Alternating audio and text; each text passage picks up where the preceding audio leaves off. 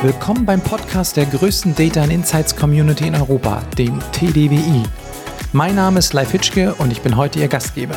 Viel Spaß bei der Folge.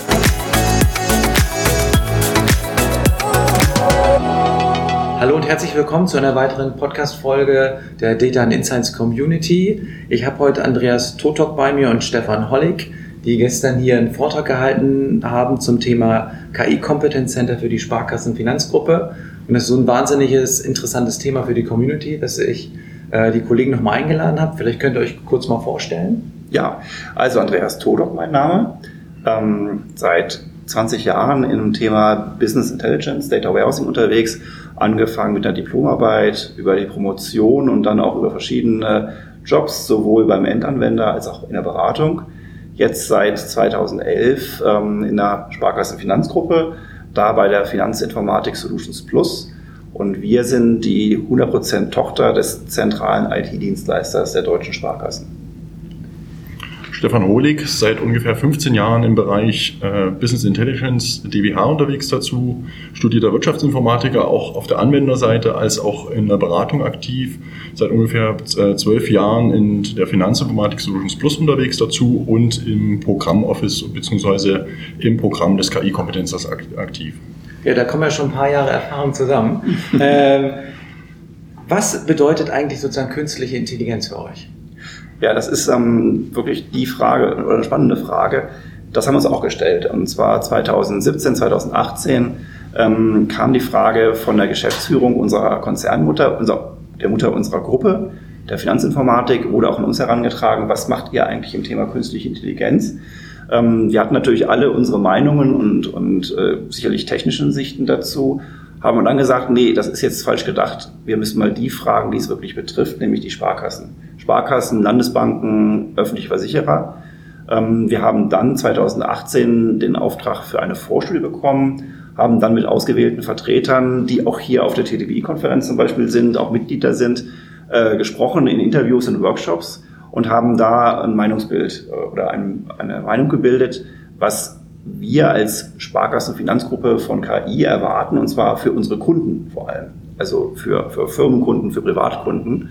Und da haben wir uns dann im Endeffekt drei, äh, drei äh, Themen entwickelt, wo wir sagen, das ist für uns KI, beziehungsweise das wollen wir mit KI erreichen, muss man eigentlich eher sagen. Und das erste ist, wir wollen näher am Kunden sein.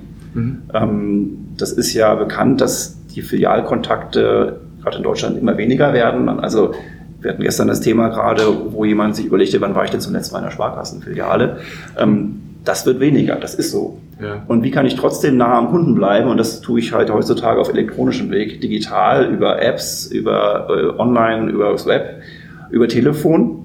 Und das zu verbessern, diese Kommunikation zu verbessern, das ist für uns also ein Ziel über KI, das zu erreichen. Oder eben überhaupt nah am Kunden zu bleiben, nah am Kunden zu sein, näher an den Kunden zu kommen.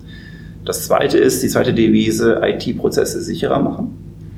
Das ist natürlich einerseits zielt das auf Cybersecurity, aber auch viele andere Dinge, wo wir sehen, dass man durch KI automatisieren kann, verbessern kann. Und das geht auch genau in die Richtung unserer dritten Devise, nämlich ungeliebte Prozesse überflüssig zu machen, also zu automatisieren. Und ich glaube, das ist eine grundsätzliche Stoßrichtung, in der wir stark denken, dass wir durch KI ähm, eine nächste Stufe auch der Automatisierung erreichen wollen. Das klingt spannend und ich habe mir überlegt, Warum habt ihr euch überlegt, so ein, so ein Competence Center zu gründen? Ich kenne das so ein BICC, das kennt man ganz klassisch, aber so ein KI Competence Center, das habe ich jetzt noch nicht gehört. Vom, äh, vom Rahmen, beziehungsweise ähm, wir hatten ja den Auftrag der Geschäftsführung unserer Mutter gehabt, uns mit diesem Thema äh, in der Sparkassenfinanzgruppe führend zu beschäftigen und das Thema in die Gruppe hereinzutragen.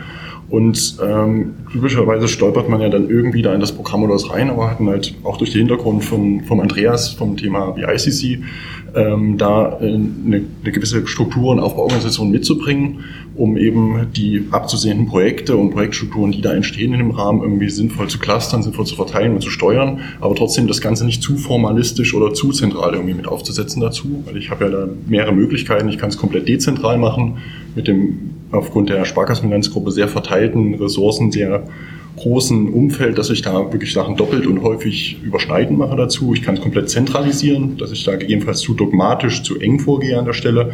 Und da war aus unserer Sicht eben das Thema äh, KI, CC da ein sehr sinnvoller und gut strukturierter Überbau, um das Ganze da voranzubringen. Und was er damals schon sagt, wir wollen da Kompetenzen bündeln.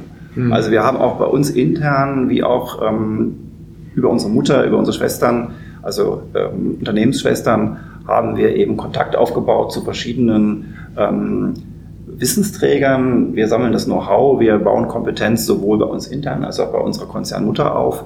Und diese Kompetenz, die bündeln wir. Und das ist, ähm, da kommen zusammen eben Kollegen aus dem Bereich zum Beispiel Betrugsverhinderung, äh, Betrugsprävention, aus dem Bereich Dokumenterkennung, aus dem Bereich auch Kommunikation, also zum Beispiel ähm, Chatbots ist da sicherlich ein Thema oder auch ähm, eben ähm, Spracherkennung allgemein.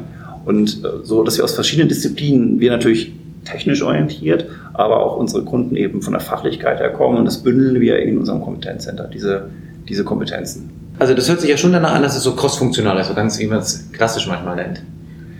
Ähm, ja, natürlich, wir sind grundsätzlich technisch aufgestellt. Also mhm. wir sind ja IT-Dienstleister, ähm, daher bei uns, wenn wir jetzt sprechen, crossfunktional, aber selbst da haben wir verschiedene ähm, Disziplinen.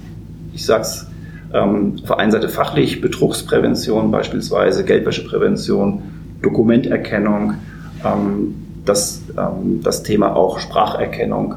Das sind ähm, bei uns natürlich Kompetenzen, die über das Unternehmen verteilt sind, über verschiedene Standorte auch. Das bündeln wir, aber auch technische Kompetenz. Wir haben Kollegen, die kommen aus der Java-Entwicklung beispielsweise, kennen da Frameworks, Vorgehensweise. Wir haben Kollegen, die kommen aus der Data Warehouse-Entwicklung, aus der BI. Und wir haben natürlich Kollegen, die kommen eher aus der Betreuung von Standardsoftware, beispielsweise im Zahlungsverkehr. Und da treffen auch verschiedene ähm, technische Disziplinen ähm, aufeinander. Und das ist für uns wichtig, eben uns zu verstehen, aber auf das Thema KI eben gemeinsam zu lernen in dem Thema und Erfahrungen auszutauschen ich muss sagen, es klingt extrem spannend, auch was du gerade gesagt hast, dass wirklich verschiedene Leute sind mit ganz verschiedenen Perspektiven, mit ganz verschiedenen Erfahrungen, mit ganz verschiedenen Skillsets und so weiter. Und was sind denn so die Themen, die euch gerade so ein bisschen bewegen? Wo seid ihr dran? Also gekommen, wie gesagt, ursprünglich sind wir ja auch immer klar von irgendeinem Anwendungsfall und Use Case. Also wir sind ja nicht angetreten, wir machen jetzt einfach mal KI, damit wir das äh, auch KI uns auf die Fahnen schreiben können. Der erste Fall, den wir gekommen war ein ganz praktisches Beispiel, das Thema ähm, Erkennung der Steuernummer bei Bestandskundengrediten. Das war eine praktische äh, Notwendigkeit bei einem unserer Kunden dazu, also wo wir das Thema Handschrifterkennung zur äh, automatischen Erkennung oder zur Automatisierung eines Prozesses, wir hatten ja vorhin das Thema auch ungeliebte Prozesse äh, abzuschaffen oder beziehungsweise automatisieren, wir gehen dann eben in das, Richtung, äh, in das Thema äh, Geldwäsche, Betrugserkennung, wo wir durch äh, den Einsatz neuronaler Netze uns da noch deutlich bessere oder deutlich umfangreichere Erkennungsraten mit erwarten dazu. Das ist das Thema Dokumentenerkennung, Dokumentenkategorisierung, wo noch wirklich sehr viel Medienbrüche, sehr viel manuelle Prozesse aktuell in der Finanzgruppe mitlaufen dazu. Und ähm, da auch äh, weitergehend in, in Bezug auf, auf, auf Auswertung von Besonderheiten und beziehungsweise unschärfen Prozessen. Aber ähm, vielleicht ein Themenbereich, den wir jetzt gerade nicht nennen, das ist das Thema Analytics, also Big Data Analytics. Mhm. Ähm, das wird bei uns, ähm, das ist eben auch ein Bestandteil unseres unseres ähm, Verbunds an anderer Stelle schon bearbeitet. Da gibt es ein Pro Projekt bei der S-Rating, Sparkassenrating aus Berlin, die also seit mehreren Jahren mit den Sparkassen schon gemeinsam Konzepte entwickeln, wie man durch, wie man das Wissen, was in den Daten verborgen liegt, äh, besser nutzen kann. Ähm, insofern, wenn wir jetzt an KI denken, haben wir im Augenblick gerade diese Themen Automatisierung vor allem im, mhm. stehen bei uns im Vordergrund aktuell, während das Thema zum Beispiel Analytics wird äh, von einem anderen Partner bearbeitet. Mhm. So sind wir also da auch, ähm, vermeiden Doppelarbeiten, teilen uns da ein bisschen auf. Ähm, das ist für uns natürlich ein sinnvolles Vorgehen. Ja, das glaube ich, weil das ein bisschen zentral gebündelt ist in diesem KI-Kompetenzcenter. Ja, ähm, eben wir machen, äh, das wird auch sich ändern. Also das ist natürlich jetzt ein Anfang. Das Ganze ist ausgelegt auf drei Jahre. Mhm. Also wir haben jetzt nicht angefangen, wie auch Stefan sagte, wir machen nicht KI der KI willen, sondern es ist für uns erstmal ein, ein Programm, also ein Programm aus mehreren Projekten auch. Und äh, wir gehen davon aus, dass danach auch dann in die Linie geht. Also wir bauen zwar jetzt als Projekt das Know-how auf, aber wir sind auch dazu natürlich, haben auch fest im, im Blick, das gewonnene Wissen dann in die Linien reinzubringen, also in die klassischen ähm, Geschäftsbereiche ähm, sowohl bei uns als auch unserer Mutter, sodass dann auch in wenigen Jahren das KI-Kompetenzcenter wahrscheinlich wieder überflüssig sein wird, weil es dann einfach Commodity ist. Dann weiß man auch, wie das funktioniert. Ja, ich, ich finde es halt gut, wie ihr schon gesagt habt, dass ihr wirklich erstmal gefragt habt, was braucht ihr eigentlich? Und nicht einfach sagt, wir machen hier erstmal so ein kleines Projekt, irgendwie versuchen KI zu machen, weil wir es machen müssen. Äh, und ich glaube, er hat auch mal erzählt, dass ihr auch wirklich mehrere Töchter gefragt habt, nicht nur irgendwie ein, eine Firma oder eine Company. Ähm, das finde ich extrem, extrem spannend. Die Frage ist, was sind eure Herausforderungen in dem Bereich? Ist ja alles nicht ganz einfach. Also gerade in Bezug auf ähm, die die Software-Stack, den wir einsetzen, das ist ja überwiegend im, im Open-Source-Bereich dazu, das Thema Keras TensorFlow, wo man sich da bewegt dazu. Ähm, da stößt man schon sehr oft so auf äh, Fragezeichen oder beziehungsweise Stirnrunzeln, weil typischerweise sind es dann doch irgendwie eher althergebrachte äh, Hersteller, die da im Einsatz sind. Ganz, ganz auch in Bezug auf die Deployment-Verfahren, auf das, äh, das ganze DevOps-Thema dazu. Wie bringe ich das Ganze in Linie oder in, in Produktivbetrieb?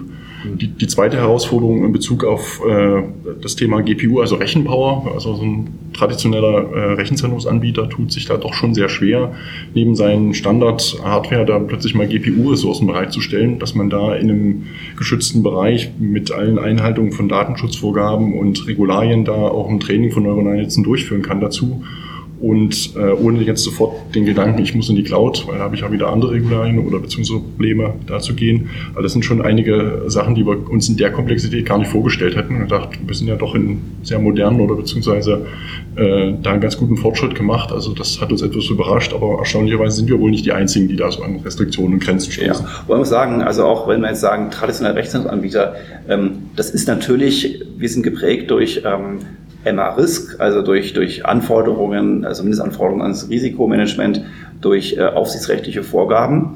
Und auf der anderen Seite gibt es natürlich die eine Sicht, wir müssen den produktiven Bankbetrieb dürfen natürlich nicht durch irgendwelche, ja. ähm, durch einen Hype irgendwo gefährden. Auf der anderen Seite, wenn wir mit den Kollegen in den Workshops sind, die sind, also alle sind äh, muss man wirklich sagen, sehr motiviert, in diesem Thema zu arbeiten und kommen auch mit sehr ähm, guten und, und, kreativen Vorschlägen, äh, so dass wir also auch da für uns ähm, erstmal gewisse Inseln schaffen, technologisch, ähm, und begleiten, das ist eben auch einer unserer Aufträge, begleiten zu unseren ähm, Aktivitäten ähm, KI auszuprobieren, also ausprobieren im Sinne von erproben, also eben unsere Use Cases eben in Richtung Produktionsreife zu bringen.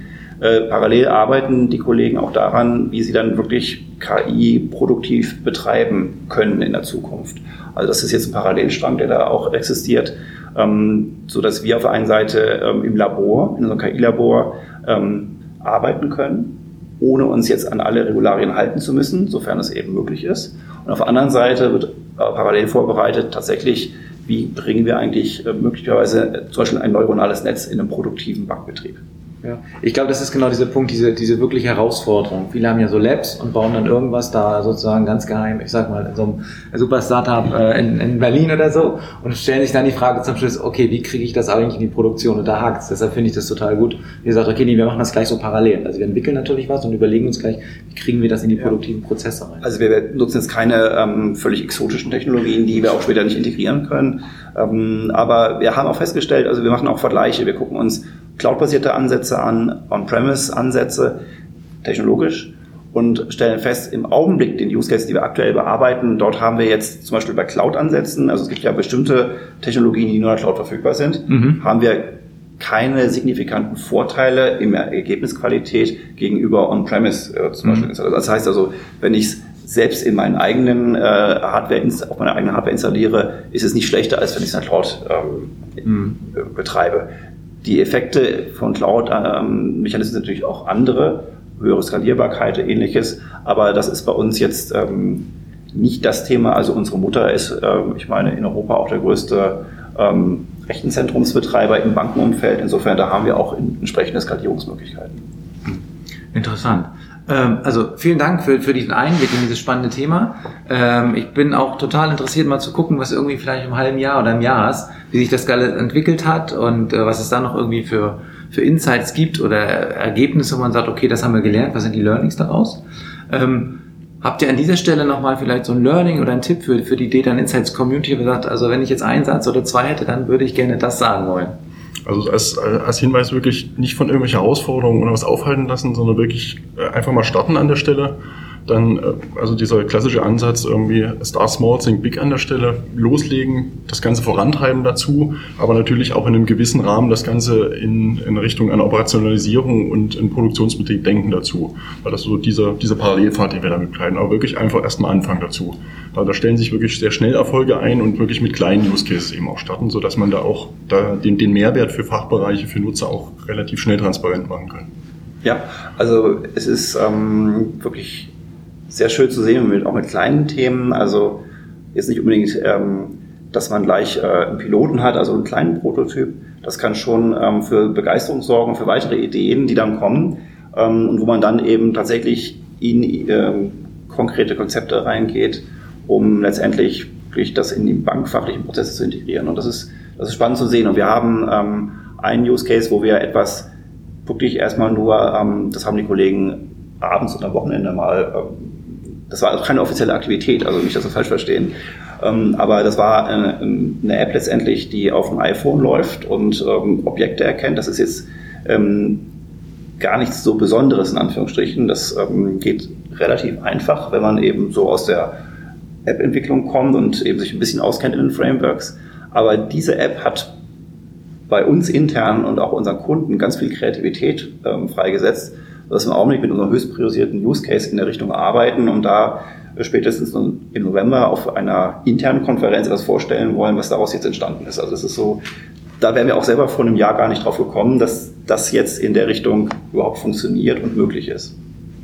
Ja, es, es, klingt extrem interessant, ehrlich gesagt, aber es gibt ja öfter mal so die Fälle, wo man sagt, okay, man fängt ganz klein an und dann wird es irgendwie ein Erfolgskonzept. Und was ich halt aus dem Gespräch auch genommen habe, ist, dass auch die Töchter die Mütter und auch der Fachbereich einfach Lust auf das Thema hat. Ja, also das ist ähm, auch, da freuen wir uns auch sehr drüber, dass wir wirklich die direkte Unterstützung seitens der Geschäftsführung unserer Mutter haben, aber auch ähm, der Sprecher unserer Geschäftsführung letztendlich direkt eingebunden ist und auch persönliches Interesse daran hat. Ähm, das ist also eine, natürlich eine tolle Situation, das ist Luxus, dass sich das Top-Management wirklich direkt ähm, mit den Themen beschäftigt und auch wenn es Stolpersteine gibt, auch aktiv mithilft, diese zu beseitigen. Das ist super. Vielen Dank, äh, Andreas und Stefan, dass ihr hier wart. Äh, ja, auf Wiedersehen. Ja, okay, Dankeschön. Bis dann.